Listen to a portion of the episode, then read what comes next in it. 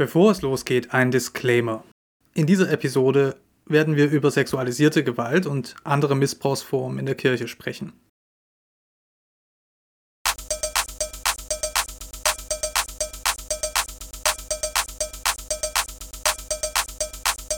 Hallo, mein Name ist Michael Kreder und das ist WTF What the Facts Re im Januar 2024, ein Eule-Podcast.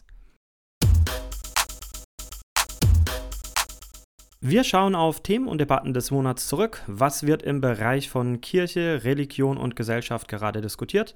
Das mache ich wie jeden Monat gemeinsam mit Eule-Redakteur Philipp Greifenstein. Hallo Philipp und frohes neues Jahr. Hallo Michael. Hallo Philipp und gut ins neue Jahr gekommen? Ja, ich denke, ich bin ganz gut ins neue Jahr hineingekommen. Wir haben uns in der Eule ja schon antizipatorisch äh, sehr vorbereitet auf die Veröffentlichung der Forumstudie jetzt in der vergangenen Woche. Und ich habe mit Verwunderung festgestellt, also wir nehmen jetzt am 29.01. auf und ihr hört uns am 30.01. Aber vor zwei Wochen war hier äh, noch ganz viel Schnee. Da haben wir Schneeballschlacht gemacht und waren Schlittenfahren.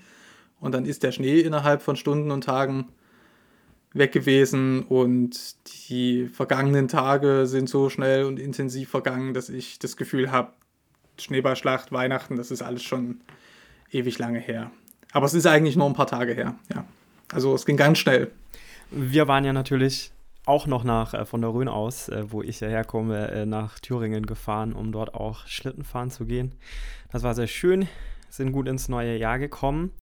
Ich möchte auch noch ankündigen, wie jedes Mal gibt es dann auch noch die gute Nachricht am Schluss. Gleich zu Beginn noch eine Bitte an euch. Uns als Nischen-Podcast hilft es sehr, wenn ihr in dem Podcatcher eurer Wahl eine Bewertung hinterlässt. Dann werden wir auch von anderen Leuten gefunden, die sich für Religionsnachrichten interessieren. Das würde uns sehr helfen. Das erste Thema, Philipp, hast du gerade schon angedeutet. Wir haben auch schon in der letzten Ausgabe das angekündigt in der letzten Woche, also am Donnerstag, da wurde die sogenannte Forumstudie zu sexuellem Missbrauch in der evangelischen Kirche und der Diakonie vorgestellt. Dazu gab es am Donnerstag eine Pressekonferenz. Du warst mit dabei. Ja. Und am Freitag sogar noch zur Abschlusstagung, die auch äh, in Hannover stattgefunden hat, am gleichen Ort. Und ähm, das waren interessante, intensive Sachen. Äh, wir haben ja einiges davon, oder ich habe einiges davon ja auch schon in eins, zwei, drei, vier Artikeln in der Eule und der Ausgabe der Links am Tag des Herrn vom Sonntag ähm, untergebracht von den Inhalten, die da wichtig waren. Aber da kommt natürlich noch eine ganze, ganze Menge mehr. Genau, also du sagst es, es sind schon ein paar Artikel in der Eule erschienen wir können jetzt nicht so umfassend auf alles eingehen, was in all diesen äh, Berichten zutage tritt.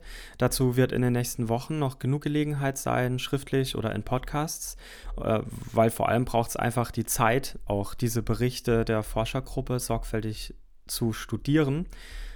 Ich habe in schon einige Artikel auch reingeschaut zum Missbrauch in der evangelischen Kirche. Und da geht es manchmal für mich ein bisschen arg äh, durcheinander, weil gar nicht so richtig gut erklärt wird, was ist jetzt eigentlich diese Forumstudie, wie verhält die sich äh, zum katholischen äh, Pendant der MHG-Studie, die für viel Aufsehen gesorgt hat für ein paar Jahren. Deswegen, Philipp, gib uns erstmal so einen schnellen Überblick über die Rahmung. Also grundsätzlich würde ich mal sagen, dass diese Vergleiche mit der MHG-Studie und sowieso Vergleiche katholisch-evangelisch auf dem Themenfeld sexualisierte Gewalt mit ganz, ganz großer Vorsicht zu genießen sind. Das sollte man eigentlich, also ich wüsste gar nicht, ich weiß jetzt aus den letzten Tagen gar nicht, was man aus solchen Vergleichen überhaupt gelingen, ähm, gewinnen könnte. Und ähm, die Studie von vornherein, das ist, glaube ich, ganz wichtig zur Einordnung, ist nie darauf ausgelegt gewesen, vergleichbar mit der MHG-Studie zu sein. Woran liegt das? Also die evangelische Kirche hat immer gesagt, wir machen eine qualitative Studie um dem Vergleich sicherlich auch auszuweichen, das hatte ich ja auch schon geschrieben in dem Artikel Die Magie der Zahlen. Das schmälert aber, bloß weil man das jetzt nicht eins zu eins vergleichen kann mit, den, mit der katholischen MHG-Studie, schmälert das ja nicht den Ertrag äh, der Studie. Und es sei an dieser Stelle auch nochmal hingewiesen, weil ja in den letzten Tagen auch viele Vergleiche dahingehend gezogen wurde, dass jetzt die MHG-Studie besser gewesen wäre. Also da wäre ich ganz vorsichtig. Ja, da wurden Personalakten untersucht, über 38.000. Das ist bei der Forumstudie nicht der Fall, aber ein Befund der MHG-Studie war ja auch, dass diese Personalakten in einem ganz, ganz schlimmen Zustand waren. Und jede weitere Studie in den katholischen Bistümern, die seither ähm, erschienen ist, zeigt also, dass die Zahlen, die in der MHG-Studie erwähnt wurden, nach oben korrigiert werden mussten und dass das Datenmaterial also höchst disparat ist, genauso wie wir das jetzt auch für den evangelischen Bereich ähm, festgestellt haben. Also wenn man es vergleichen will, dann kann man es insofern vergleichen, als dass die Aktenlage in den Bistümern und die Aktenlage in den Landeskirchen vergleichbar schlecht ist. Ja. Und äh, an der Stelle vielleicht noch zwei letzte Sätze zu diesen Zahlen. Das haben wir ja nun reichlich gemacht in dem ersten Startartikel, der Freitagmorgen erschienen ist. Ein guter Tag, Fragezeichen heißt, der dann im Magie der Zahlenartikel und dann nochmal den Links am Tag des Herrn. Aber nochmal zum Abschluss. Die Zahlen sind das eine und es war von vornherein klar, es braucht niemand aus der Kirche, es braucht am Ende aber auch niemand von den Forschenden. Und es müsste eigentlich auch niemand in der interessierten und informierten Öffentlichkeit so tun, als ob die Forumstudie jetzt quasi uns versprochen hätte, diese Zahlen dingfest zu machen. Dafür war von vornherein klar, dass viel zu viel fehlen wird, was in der evangelischen Kirche dezentral in Akten äh, ähm, gelagert wird. Und dafür war von vornherein klar, dass viel zu viel fehlen wird, was im Bereich der Diakonie äh, mal irgendwie aktenkundig wird. Und dazu ist auch völlig klar, allen, die sich mit diesem Thema befassen, ist völlig klar, dass sich nur ein Bruchteil des wirklichen Missbrauchsgeschehens in Akten überhaupt niederschlägt. Also natürlich mehr in Personalakten als in Disziplinarakten, aber trotzdem auch ein Blick in alle Personalakten aller evangelischen Kirchen, aller Ebenen der Kirchen, also auch in Kirchgemeinden, Einrichtungen, Kirchenkreisen, auch das würde nur einen Ausschnitt, auch eine Spitze des Eisbergs nur bedeuten. Insofern kann ich das sehr gut verstehen, dass alle erstmal auf die Zahlen geguckt haben. Das wurde auch erwartet. Das haben alle erwartet, die an der Studie irgendwie beteiligt waren, dass zuerst auf die Zahlen geschaut wird. Aber der eigentliche Wert der Studie besteht nicht im Zahlenmaterial. Ja, worin besteht dann dieser eigentliche Wert der Studie, wie du das nennst? Der besteht tatsächlich in der qualitativen Schilderung. Was heißt qualitative Schilderung? Ich habe das auch oft gelesen. Kannst du es einfach mal irgendwie so konkreter sagen, äh, vor allem wenn du da auch schon reingeguckt hast? Also ich denke, man kann das eigentlich ganz gut in einem Satz zusammenfassen, den ich mir jetzt von der amtierenden Ratsvorsitzenden Kirsten Vers mal ähm, ausbog. Die hat nämlich bei der Vorstellung gesagt, wir waren nicht interessiert, also wir, die evangelische Kirche, waren nicht daran interessiert zu hören, ob sexualisierte Gewalt und anderer Missbrauch stattgefunden hat, sondern wie. Und das stimmt tatsächlich. Also alle, die sich mit dem Themenfeld befasst haben, das sind natürlich längst nicht alle Menschen in der evangelischen Kirche und in der Diakonie, aber alle, die sich damit beschäftigt haben, schon in der Vergangenheit, die wissen natürlich um das Missbrauchsgeschehen. Ich war in diesen Tagen entsetzt davon, dass auch jüngere Leute in der evangelischen Kirche sagen, ups, ich dachte ja, das wäre ein katholisches Problem. Also da muss man wirklich auf Ohren und Augen gesessen haben, und zwar ganz feste, ähm, um äh, in den letzten Jahren nach all dem Ärger mit dem Betroffenenbeirat auf EKD-Ebene, aber auch mit all dem, was sich Landessynoden in den Landeskirchen, was die Diakonie ähm, auch veröffentlicht hat, beziehungsweise sich dazu immer wieder äußert. Also das alles nicht mitbekommen zu haben, da muss man schon äh, ganz feste sich die Äuglein und Ohren zugehalten haben. Ja? Aber wie dem auch immer sei, es geht also um die Frage, qualitativ heißt hier, um deine Frage zu beantworten, die Frage nach dem Wie. Also wie konnten Täter Missbrauch verüben? Wie ist es auch möglich gewesen, dafür nicht belangt zu werden? Wie wurde innerkirchlich mit Tätern und Betroffenen umgegangen? Und wie hat die evangelische Kirche seit 2010 bzw. 2018 reagiert? Und wie sind die heutigen Strukturen ausgebaut, ähm, die auf das Problem reagieren? Und zu all diesen Fragen gibt die Studie Antworten Manche sind, muss man heute schon wieder kontextualisieren, weil der Studienzeitraum ja auch schon wieder ein bisschen zurückliegt und seitdem in den evangelischen Kirchen und diakonischen Werken auch Verbesserungen durchgeführt wurden, aber die sind eben, ich würde meinen, graduell. Ja, also es ist einiges besser geworden, aber jetzt auch noch nicht fürchterlich viel. Und gerade was den Umgang mit den Betroffenen angeht, also sowohl direkt nach der Tat, wo wir wissen, dass Kinder und Jugendliche zum Beispiel das auch durchaus versucht haben zu sagen in der Familie, in der Gemeinde, anderen Vertrauenspersonen und dann nicht gehört wurden, ihnen nicht geglaubt wurde. Als auch heute, teilweise Jahrzehnte, Jahre später, wie jetzt mit den Betroffenen in der Kirche umgegangen wird, das halte ich eigentlich für, ähm, wenn man die äh, entsprechenden Passagen der Studie liest, ähm, für entsetzlich. Ich sage hier aber ganz bewusst eben auch nicht überraschend, denn den Leuten, die sich jetzt schon intensiver mit dem Thema befasst haben in den letzten Jahren, ist das ja klar. Also die Betroffenen sagen das schon seit Jahren, dass der Umgang schlimm ist ähm, und dass sie sich auch instrumentalisiert fühlen in vielerlei Hinsicht.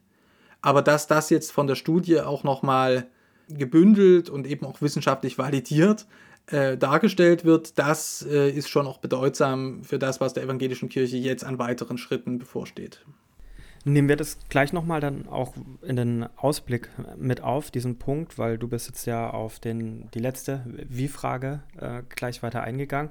Ich möchte nochmal kurz zurück am Anfang, äh, weil da hast du genannt, die Studie versucht zu beantworten, wie kam es überhaupt zu Missbrauch? Ja, wie ist das möglich in der evangelischen Kirche? Welche Antwort gibt denn die Studie darauf? Ja, das ist ähm, eigentlich ähm, ein Punkt, wo langes Durchatmen und Schweigen angesagt wäre. Denn die Studie zeigt in ihrer Gesamtheit, dass es den einen Pfad für Täter in der evangelischen Kirche gar nicht gibt, sondern dass sie wirklich in allen kirchlichen Handlungsfeldern, in allen Arten von diakonischen Einrichtungen ihre Taten verüben konnten was sind denn diese Handlungsfelder? Ich habe das auch öfters gelesen von den Handlungsfeldern, aber was sind denn diese Handlungsfelder, die da identifiziert wurden? Also reden wir hier über die klassische biografische Einteilung oder? Nee, wir reden zum Beispiel darüber, wir reden über den Gemeindekontext, also Kirchengemeinde. Mhm. Wir reden über den Kontext ähm, Pfarrhaus, Pfarrfamilie. Wir reden über den Kontext Jugendarbeit. Das sind jetzt vier Handlungsfelder, von denen wir immer schon wussten.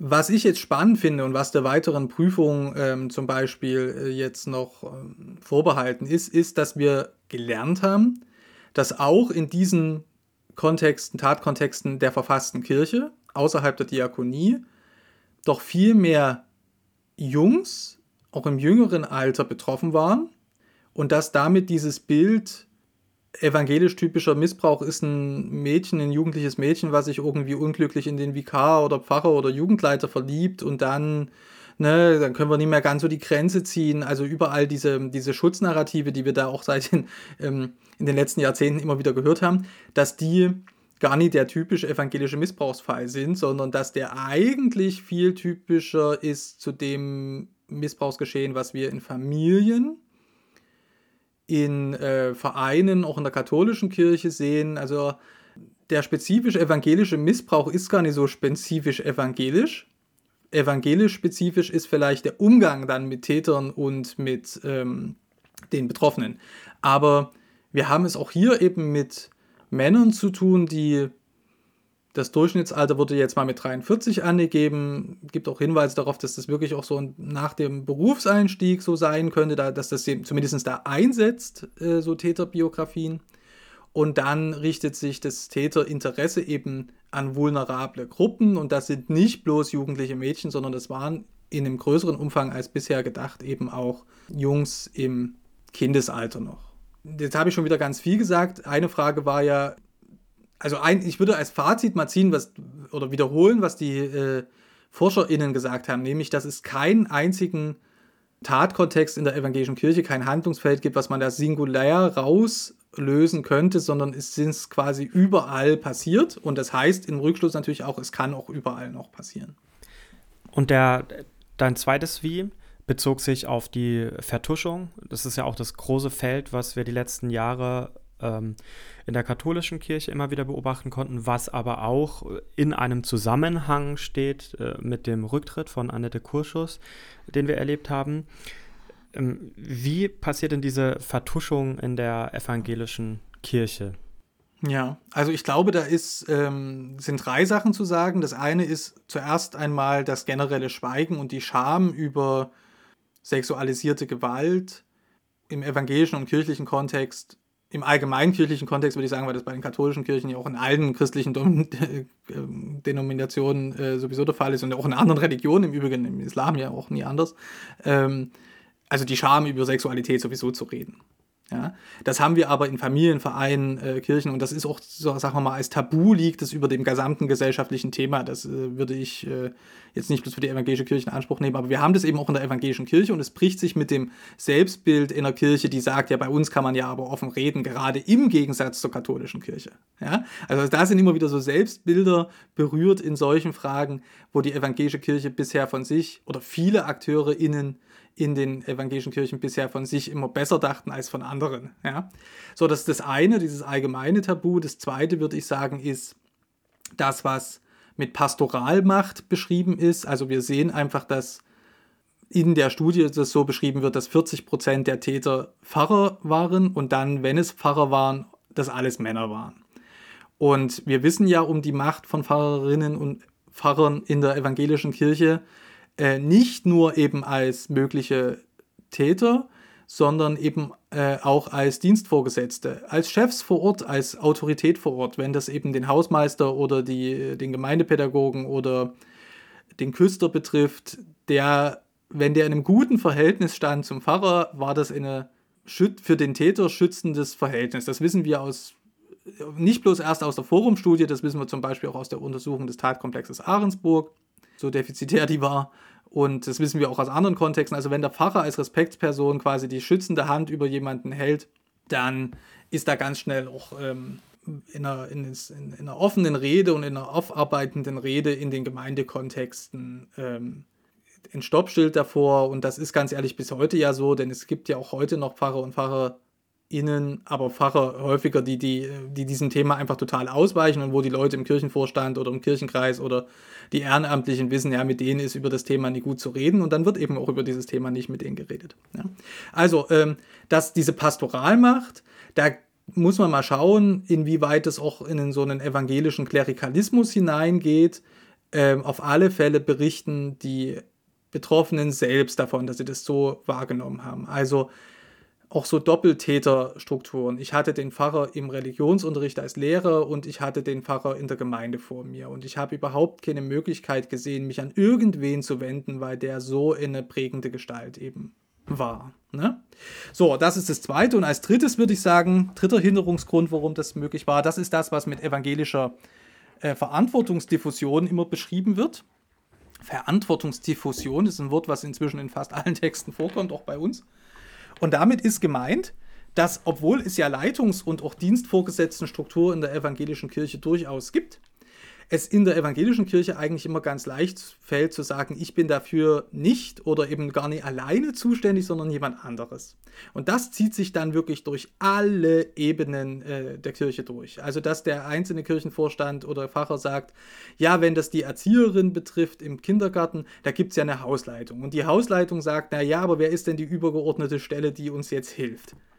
Und wenn ein Bischof gefragt wird, wie jetzt das ja passiert, oder eine Kirchenpräsidentin, äh, die gefragt wird von der Presse, was haben Sie eigentlich getan, dann sagen die, naja, bei uns in der evangelischen Kirchenstruktur bin ich ja gar nicht für das Personal, Personal, zuständig, ich bin ja nur der leitende Geistliche und nicht der Chef vom Landeskirchenamt. Ja, so, also es gibt in der evangelischen Kirche immer ganz viele der Komplexität geschuldeten Wege zu sagen, ich bin ja eigentlich gar nicht zuständig.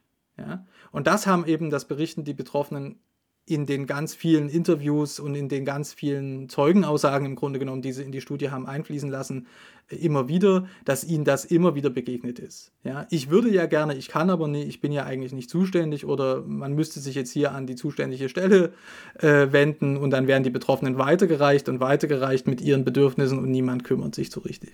Aus der katholischen Kirche und der Bekleidung in der Presse hat man ja doch auch immer wieder gehört, dass irgendwelche Akten verschwinden, dass Gutachten geschreddert werden und alles Mögliche.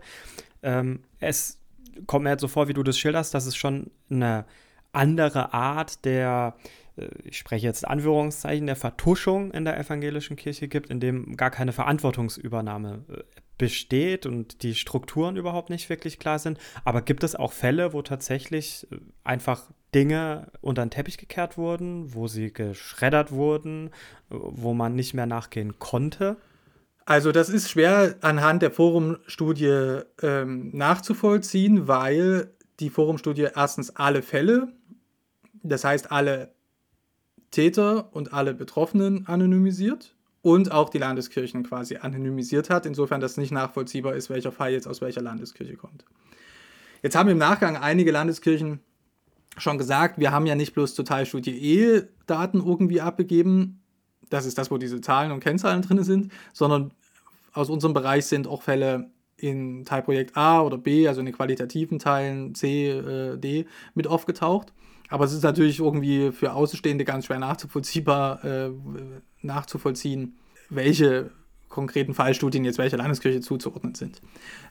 Äh, und dann muss man sagen, da ist halt das ist schon das Problem, wenn man nicht alle Personalakten untersucht hat, zumindest wenigstens die, die zentral vorliegen, obwohl die dann einen wahnsinnigen Bias in Richtung Fahrerinnenschaft hat, weil nur die von den Facher, Facherinnen und Fachern äh, sind wirklich zentral gelagert.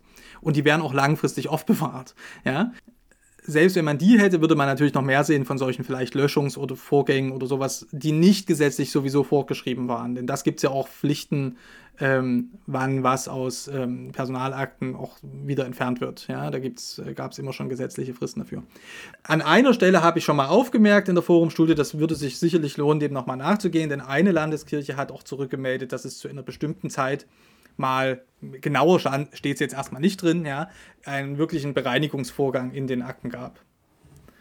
Ja, also irgendwann, äh, aus welchem Grund der vorgenommen wurde, ähm, das steht jetzt äh, noch nicht dabei. Aber ähm, ja, ich weiß jetzt von einzelnen Pfarrerinnen und Pfarrern auch aus Landeskirchen, die denen ja jetzt der Vorwurf gemacht wird, sie haben ja alle Akten abgegeben, dass die Pfarrerinnen und Pfarrer in den Gemeinden tatsächlich schon alle Akten an die Landeskirche schicken mussten. Und dann ist die Frage, was mit den Akten in der Landeskirche tatsächlich dann auch jetzt äh, bei der Überprüfung der Forumstudie gemacht wurde. Aber wir kommen hier wieder, ähm, ne, also wir merken, wir reden schon wieder ganz viel über die Akten und nie über die Betroffenen. Ja?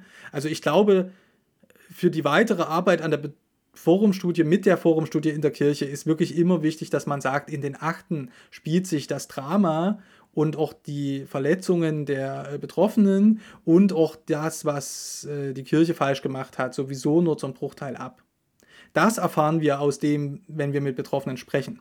Die Betroffenen haben Stunden, Tage, Jahre Arbeit in die Studie mit ähm, investiert, als Co-Forschende, als Mitglieder im Beirat, als Zeuginnen, als Betroffene, die sich zum Teil zum aller, allerersten Mal zu ihrem Fall geäußert haben, weil sie sich vorher nicht bei Kirche und Diakonie haben melden wollen.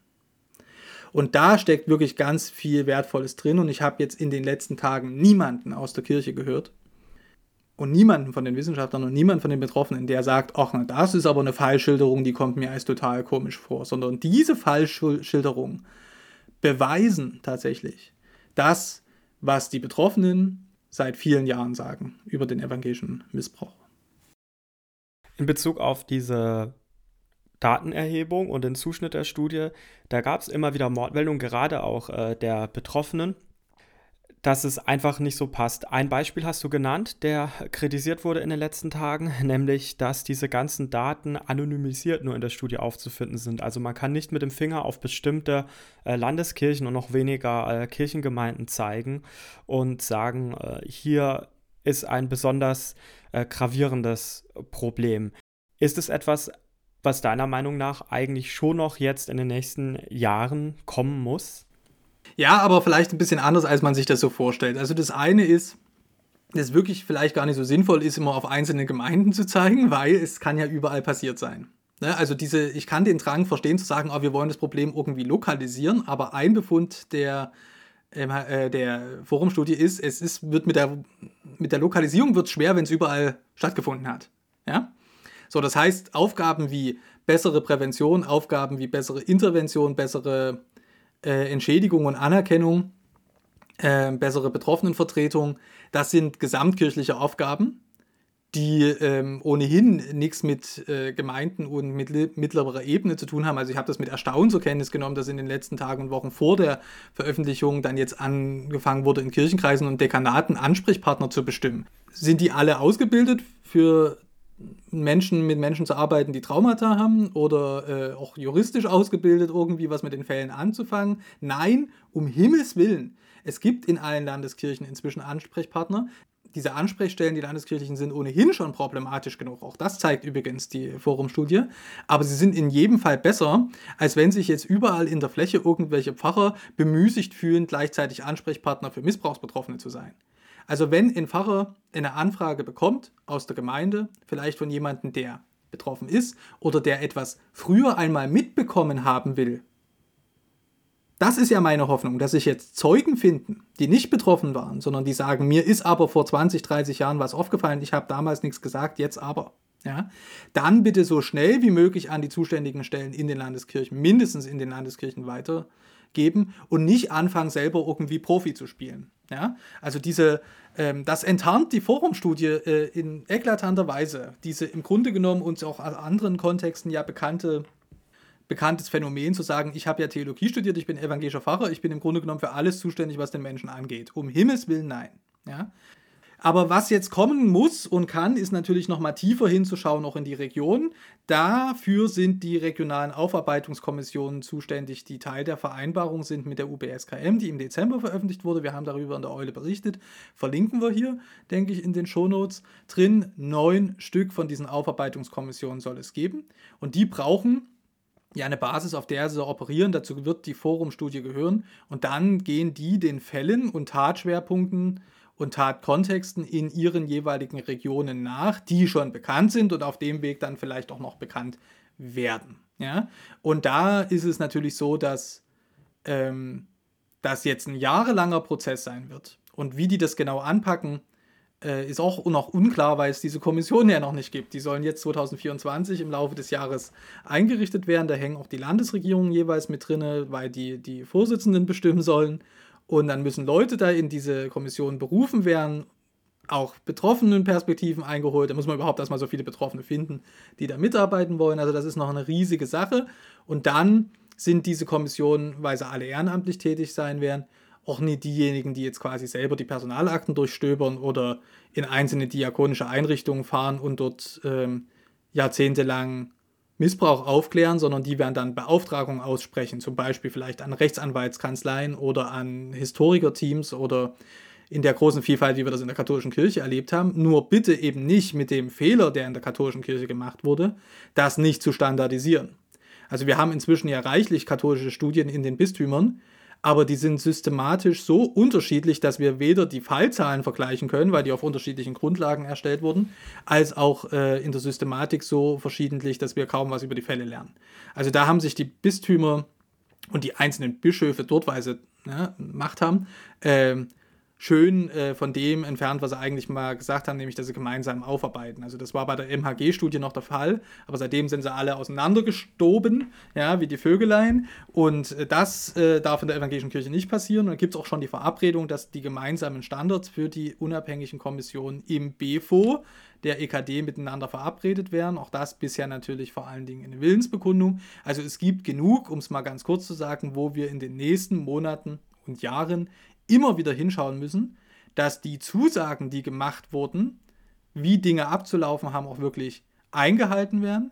Und zwar nicht nur auf Ebene der EKD, sondern im Besonderen, dass sich die diakonischen Werke und diakonischen Einrichtungen und die Landeskirchen an die zentral im BFO mit betroffenen Beteiligung verabredeten Dinge, die dann beschlossen werden von Kirchenkonferenz und Rat und Synode, dass die Landeskirchen sich dann daran auch halten müssen. Und da gibt es jetzt schon ganz spannende Entwicklungen.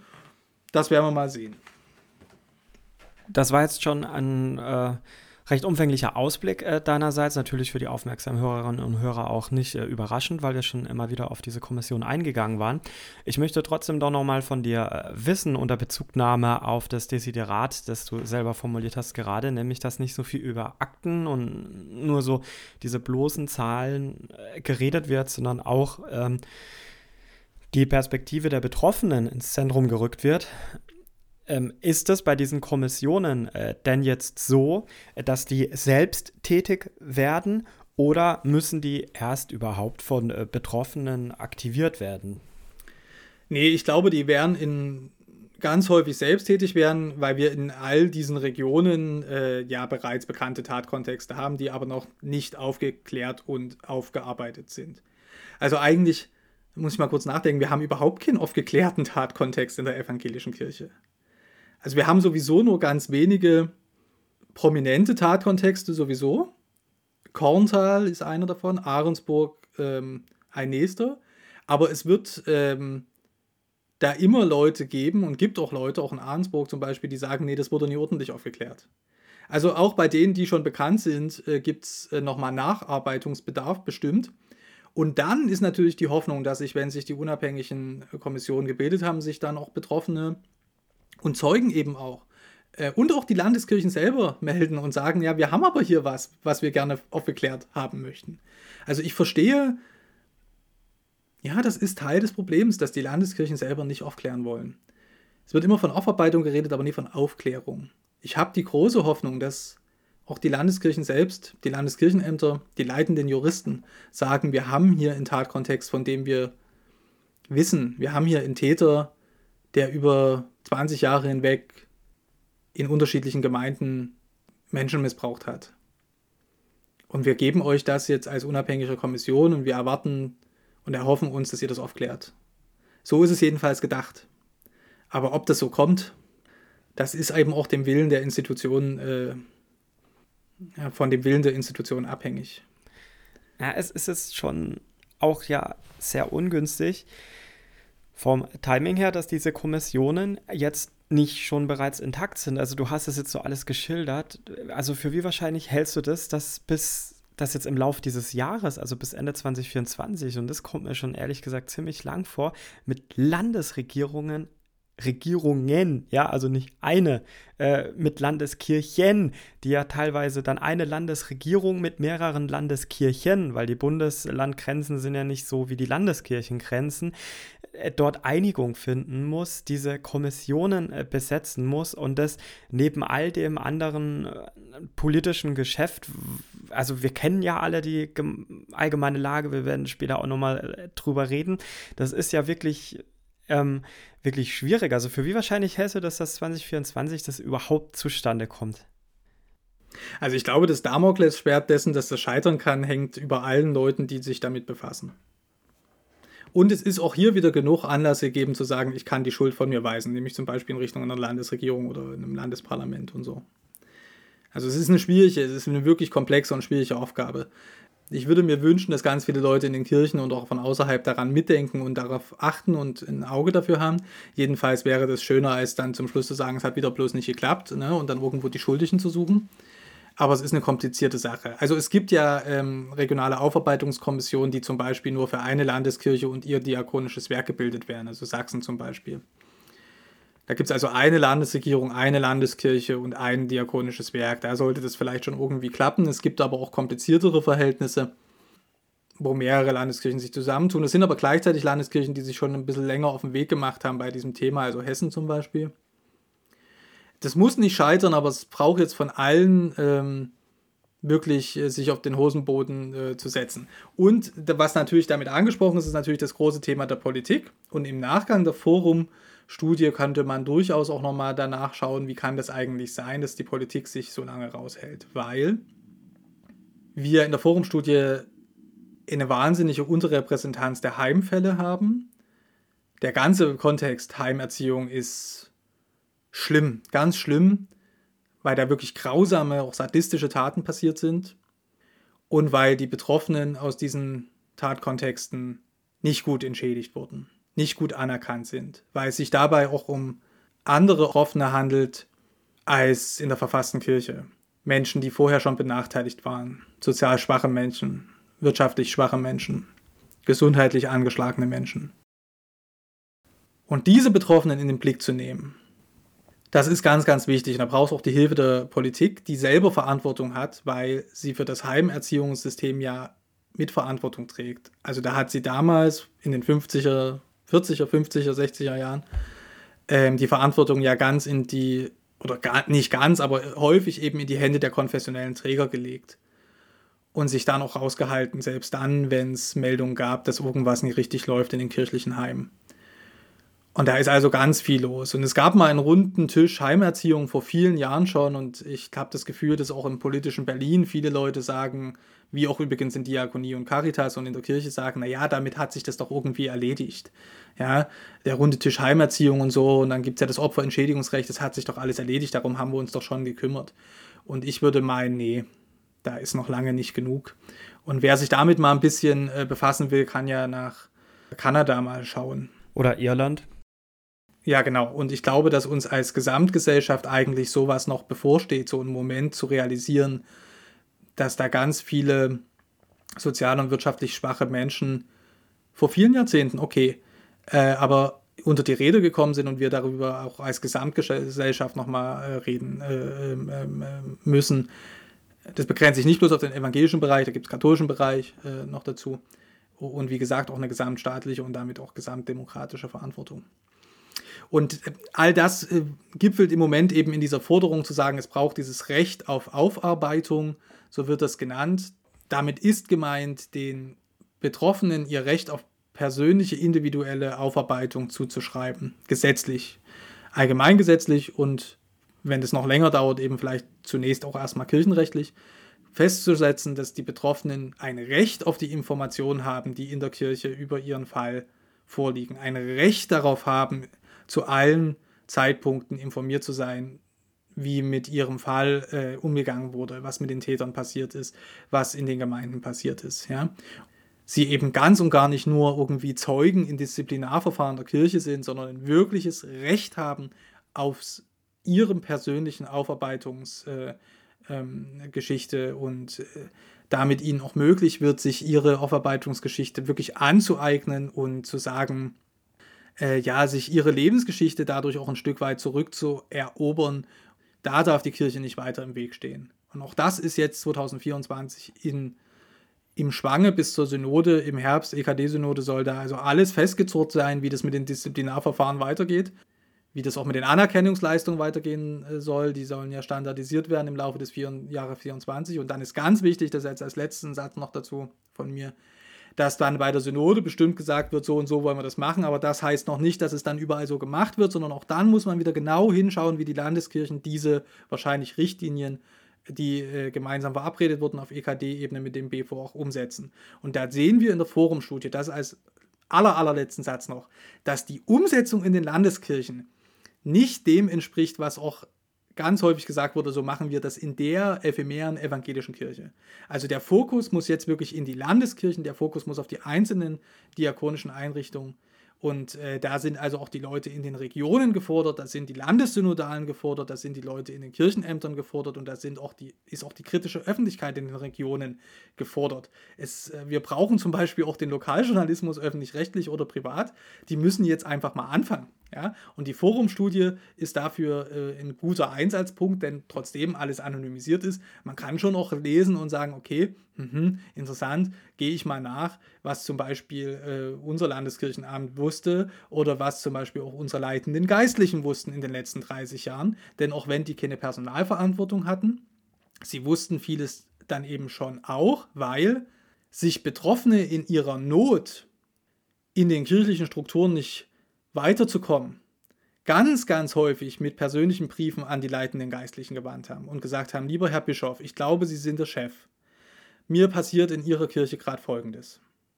Und spätestens an dem Punkt haben die leitenden Geistlichen nie einfach nur eine christlich-moralische Verantwortung, sondern eben auch eine ganz praktische kirchliche Leitungsverantwortung.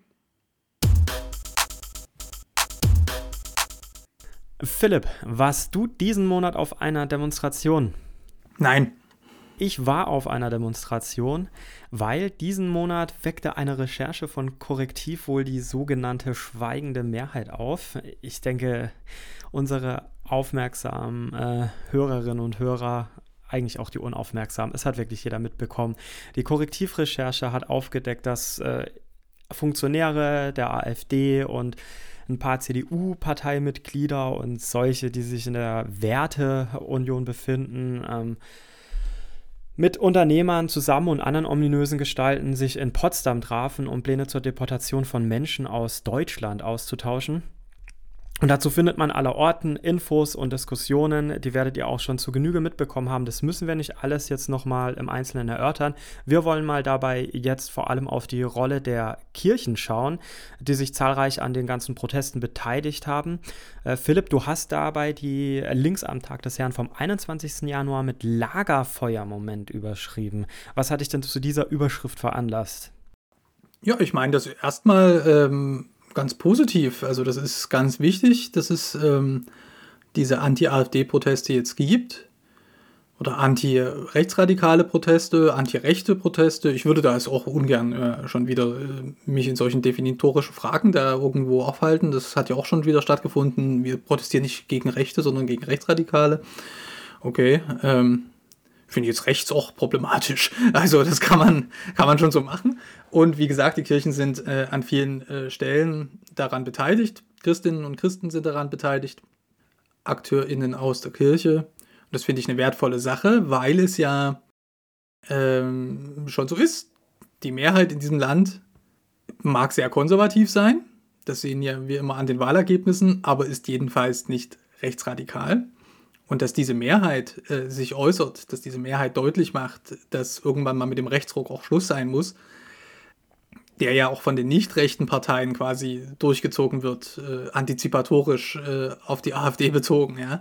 Ähm, das finde ich eine wertvolle Sache und die Kirchen haben ja jeden Anlass dabei zu sein. Die KMU, die Kirchenmitgliedschaftsuntersuchung, hat ja erst wieder gezeigt, dass für die evangelische Kirche und auch für die katholische Kirche völlig klar ist, was die Mitgliedschaft angeht, ist, dass gute Demokratinnen und Demokraten sein wollen.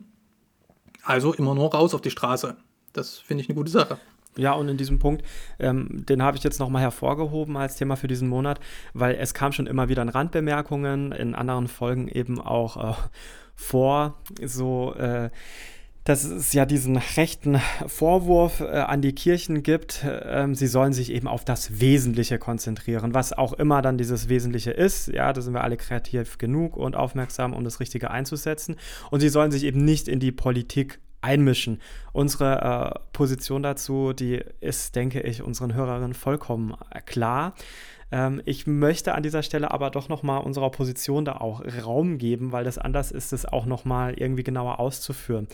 Ähm, also Philipp, sollten Dekane und äh, Bischöfinnen oder andere Kirchenleute auf solchen Demonstrationen mitlaufen oder wie eben auch zum Beispiel in Hamburg durch äh, Bischöfin Vers äh, geschehen, sogar Reden halten?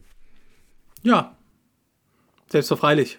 Also das haben auch viele leitende Geistliche gemacht in äh, anderen äh, Städten, auch katholische äh, Bischöfe oder ähm, Dekane ähm, waren mit dabei und ich finde es ähm, angemessen äh, es gibt den Slogan Nächstenliebe verlangt Klarheit und der ist hier eindeutig berührt. Und wenn wir nochmal auf die evangelische Kirche schauen, die hat sich als einen ihrer zwölf Leitsätze für die Zukunft einer offenen Kirche vorgegeben, sich dann gesellschaftspolitisch zu äußern, wenn das vom Evangelium her geboten und im Leben der Kirche äh, verwurzelt ist. Und das ist hier eindeutig der Fall.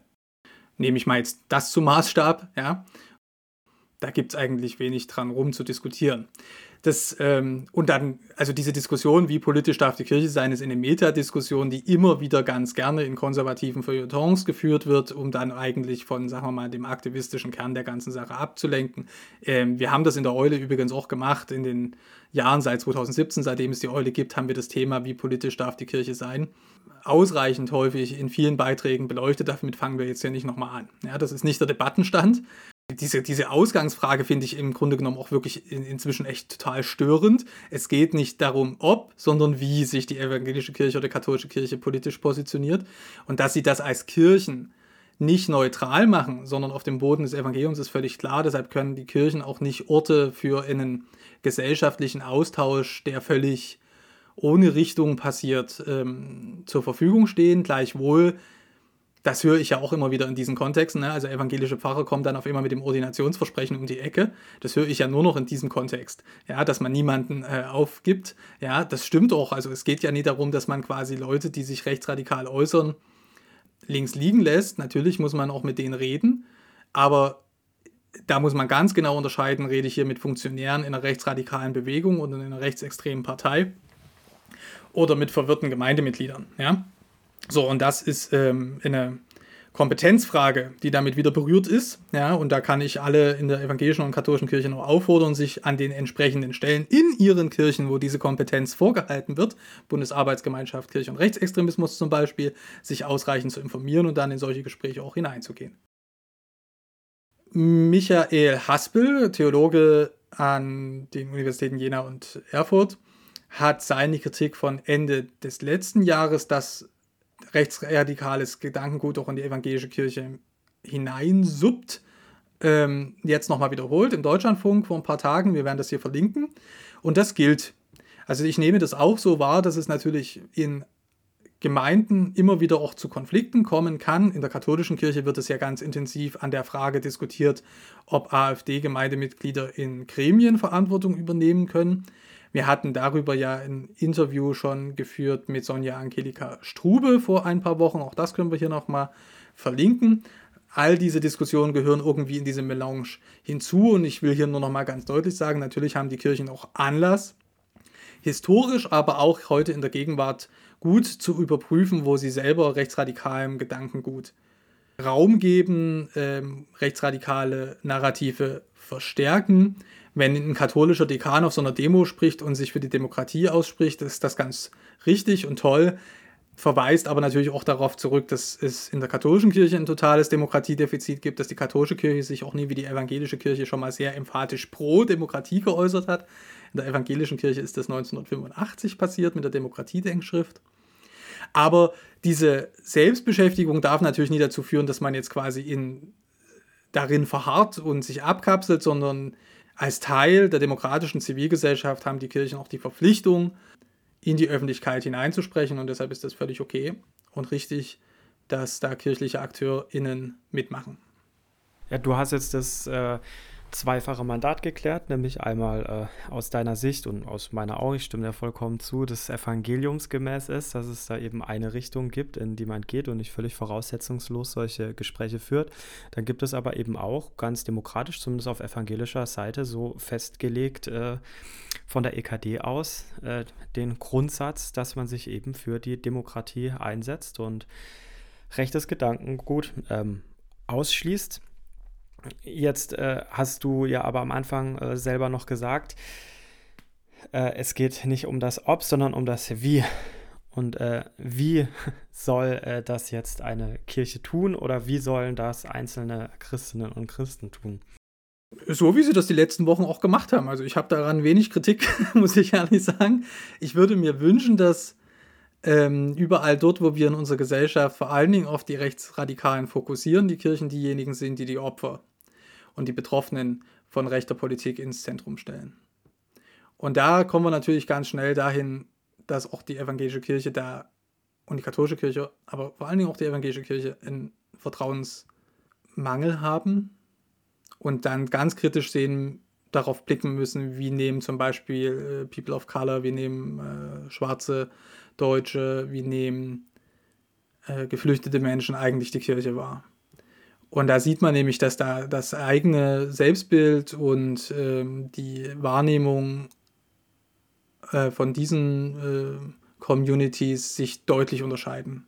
Also die evangelische Kirche hält sich für fortschrittlich und aufgeklärt, aber äh, People of Color haben da eine ganz andere Haltung dazu. Also beim Afro-Zensus vor ein paar Jahren ist rausgekommen, dass die Kirchen so viel Vertrauen genießen wie ähm, die Gerichte und die Polizei. Also das müsste im Grunde genommen schon mal äh, auch problematisiert werden, woran das liegt. Das liegt natürlich auch an der Geschichte der Kirchen, aber das liegt natürlich auch daran, dass sie heute nicht besonders durchlässig und offen sind. Aber das, das um, um mal die Frage vielleicht noch ein bisschen angespitzt zu beantworten, das müsste dafür zu führen, meiner Meinung nach, dass dort, wo sich die Kirche äußert, und zwar sowohl von ihren Leitenden her als auch ganz einfache Christinnen und Christen, das immer mitbedacht wird. Und manchmal hat man natürlich, natürlich auch in der evangelischen Kirche hat man den Eindruck, dass man sich eben gerne an die Spitze in der Bewegung setzen möchte.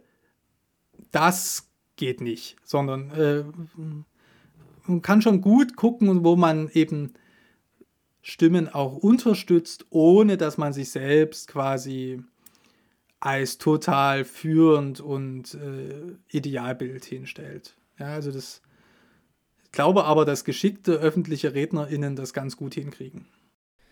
Ja, neben äh, dieser gesprochenen öffentlichen Rede gibt es ja auch immer, vor allem äh, gefühlt zumindest im katholischen Kontext, äh, Briefe und äh, Schreiben. Äh, eine solche Stellungnahme, die gab es auch in diesem Kontext und ich finde, man muss jetzt kein großer Wortkünstler sein, äh, um da zum Beispiel das gemeinsame Wort der ostdeutschen Bischöfe als eine recht konkrete Wahlempfehlung äh, zu verstehen. Also sie sagen jetzt nicht, ja, wählt nicht die AfD, das steht da nicht drin, aber es doch. steht halt doch schon irgendwie so drin. Ja, doch, doch, das steht schon drin, dass, ähm, also die AfD nicht. Wählt, äh, wählt die, ähm, verantwortungsvoll, äh, steht da drin als Formulierung. Ich habe es schon noch mal dann sehr äh, aufmerksam gelesen, ja, weil es, also es hat mich doch schon nochmal an eine andere Zeit, die ich das natürlich nur aus den äh, Kirchengeschichtsbüchern der neueren Neuzeit äh, kenne, wo es doch mal üblicher war, auch Wahlempfehlungen von der Kanzel auszusprechen oder was man aus anderen Ländern kennt, wie Polen oder so, wo man so naserümpfend ein bisschen draufschaut. Aber hier haben wir jetzt nun mal einfach schon, finde ich, eine recht eindeutige Wahlempfehlung, also so eindeutig wie es geht. Und die Bischöfe äh, machen da aber noch mehr, äh, die Ostdeutschen, nämlich sie reihen die AfD ganz klar neben die NPD, also heute heißt sie ja Heimat, äh, und den Dritten Weg, also auch eine super rechtsradikale Partei, ein. Äh, ist mit so einer bischöflichen Wahlempfehlung aus deiner Sicht eine Grenze überschritten? Ja, aber endlich und sehr gut. Also der Punkt ist, äh, das quasi zu parallelisieren mit Wahlempfehlungen ähm, für rechtsradikale Parteien, die wir in anderen Ländern ja erleben, ähm, oder rechtspopulistische Parteien, äh, oder ähm, quasi den Rückgriff aufs, äh, auf äh, die Weimarer Republik und die Zeit des Nationalsozialismus zu machen, wo die Kirchen auf der Seite der Reaktion gegen die Demokratie standen und zu sagen, weil sie das damals gemacht haben, dürfen sie heute nicht das gerade Gegenteil davon machen. Also das halte ich für eine Quatsch-Argumentation, äh, sondern nein, natürlich, katholische Bischöfe stehen als Hirten ihrer, äh, ihres Kirchenvolks ähm, ja in der moralischen kirchenrechtlichen Pflicht Orientierung zu bieten. So, und ich habe so viel Respekt vor der katholischen Kirche zu sagen, dann sollen die das dann bitte auch machen. Ja? So, und äh, in Deutschland ist die Erkenntnis sehr gereift, dass wir als Christinnen und Christen und die Kirchen als Institution am besten in einem Land leben können und in einer Gesellschaft, die demokratisch, rechtsstaatlich und pluralistisch verfasst ist. So, und diese historische Erkenntnis ist richtig. Und deshalb ist es auch an uns, diese plurale, rechtsstaatliche, demokratische Gesellschaft zu verteidigen. Angesichts dessen. Punktum aus. Ja, also da gibt es eigentlich wenig daran her herum zu diskutieren. So, jetzt ist der Punkt bei dieser Erklärung ist ja ganz spannend, dass das jetzt nur die katholischen Bischöfe waren und die evangelischen Landeskirchen im Osten noch nicht dabei sind. Und da gibt es natürlich noch mehrere Hintergründe, weil im Osten, wie viele Leute wissen, durch die Kommunalwahlen, die jetzt demnächst anstehen und dann durch die Landtagswahlen, in Sachsen, Thüringen und Brandenburg, da steht einfach auch die Regierungsfähigkeit und das kommunale und ähm, kommunale Handeln und äh, auch das Land Handeln in, in, den Landesregierungen auf dem Spiel.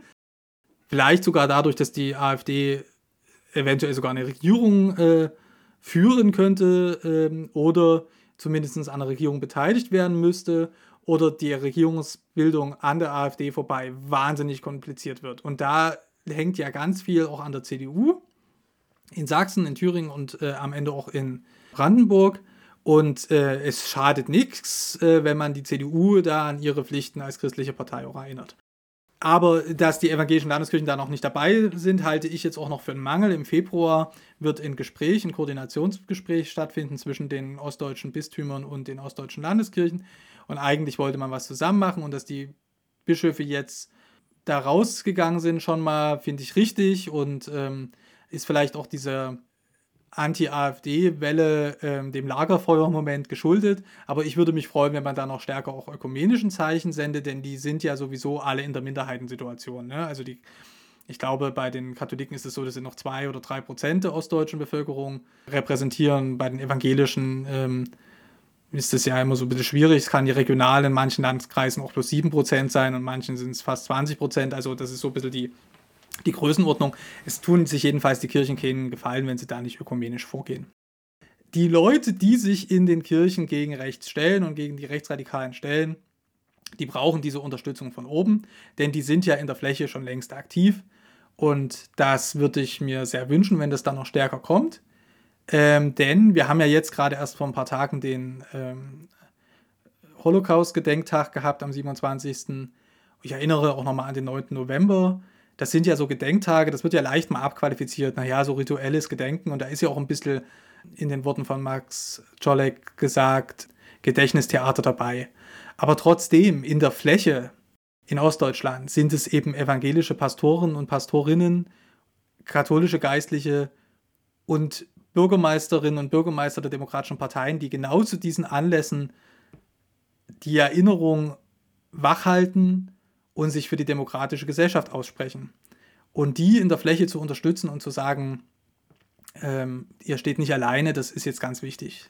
Die ähm, Erklärung der Bischöfe ist dafür ein wichtiger Schritt, weil die wirklich äh, Klarheit herbeiführt. Ne? Nächstenliebe verlangt Klarheit und es bringt ja gar nichts, um den heißen Brei äh, herumzureden. Die AfD ist eine rechtsextreme und rechtsradikale Partei und äh, warum sollte man das dann nicht so sagen?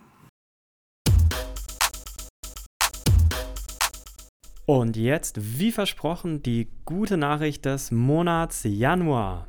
Halleluja, Halleluja, Halleluja, Halleluja, Philipp, spielst du ein Instrument? Leidlich äh, bisschen Gitarre zum Begleiten von äh, christlichen Popsongs. Gut, da haben wir was gemeinsam, nur dass bei mir ich das Pop durch wahrscheinlich äh, Kinder ersetzen müsste. Ähm, aber welches Instrument jetzt neben dieser Gitarre vielleicht steht für dich für den Protestantismus wie kein anderes? Die Orgel. Naja, aber in den katholischen Kirchen hast du auch eine Orgel zum Beispiel. Oder in anglikanischen ja auch. Dann erinnere ich mich in an den Nürnberger Kirchentag und die Bläserserenade. Ja, genau, die Bläser. Und wir Protestanten, wir nennen das dann ja immer den Posaunenchor. Und ich denke, ah, sehr schön. das hat jede und jeder auch schon mal gehört. Und genau damit hat die gute Nachricht des Monats zu tun. Die habe ich bei Benjamin Lassive in der Schleswig-Holsteinischen Zeitung gefunden alle acht Jahre veranstaltet in Hamburg der evangelische Posaunendienst. Das ist auch wieder so ein, eine wahnsinnig tolle äh, Vereinsbezeichnung, der äh, so typisch evangelisch, ich weiß nicht, ob sowas denn in den 70ern entstanden ist, also der evangelische Posaunendienst in Hamburg. Ja, der veranstaltet den evangelischen Posaunentag. Und ich oute mich, ich wusste bis dato gar nicht, dass es den überhaupt gibt. Und das ist umso erstaunlicher, weil sich in diesem Jahr schon über 16.000 Menschen dafür angemeldet haben.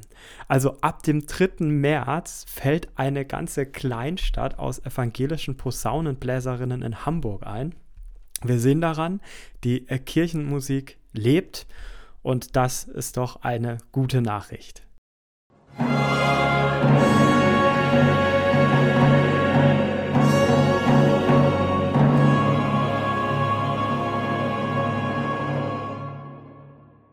Zum Schluss, inzwischen in guter Tradition, schauen wir nochmal auf den kommenden Monat. Ich denke, was vollkommen klar und einsichtig ist, es wird weiter um die Forum-Studie gehen, nochmal genauere Analysen, Blicke auf äh, einzelne Schwerpunkte, die da wichtig werden. Was gibt es denn ansonsten noch, Philipp? Nimm uns mal mit in den nächsten Monat. Ja, zur Forumstudie würde ich gerne noch sagen, dass das sich nicht auf den Februar nur begrenzen wird, sondern manche Sachen auch ähm, durchgehen und wir werden halt einfach nicht bloß die Sachfragen betrachten, wie sie dann in der kirchenpolitischen und allgemeinen politischen Umsetzung passieren. Da reden wir also mindestens mal bis November, also Dezember, dann mit der, mit der nächsten Synodentagung der EKD. Ähm, ich würde mich hier auch freuen, wenn es durchaus Hinweise aus den Landeskirchen gibt von unseren Hörerinnen und Hörern, wie damit umgegangen wird. Ja, ähm, das würde uns die Arbeit erleichtern.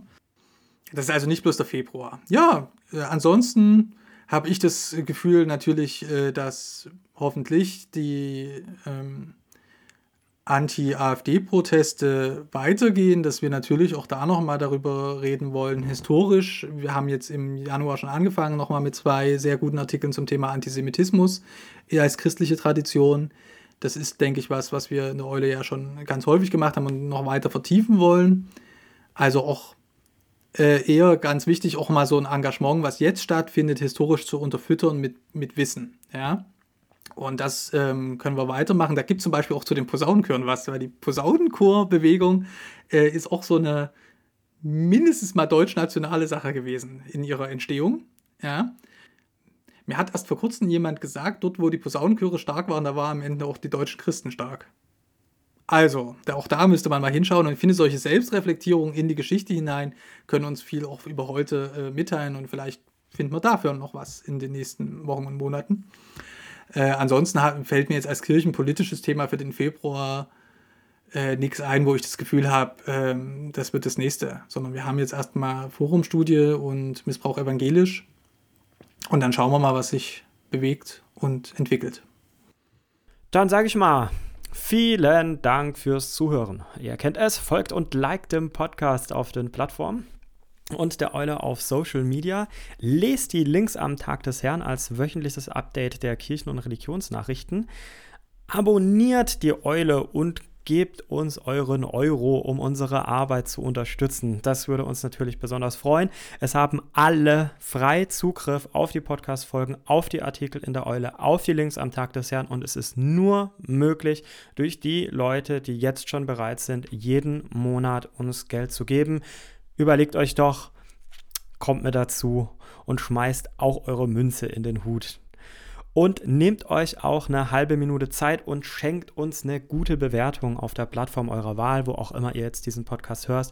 Das würde uns sehr freuen. Damit danke und tschüss, Philipp. Tschüss. Tschüss.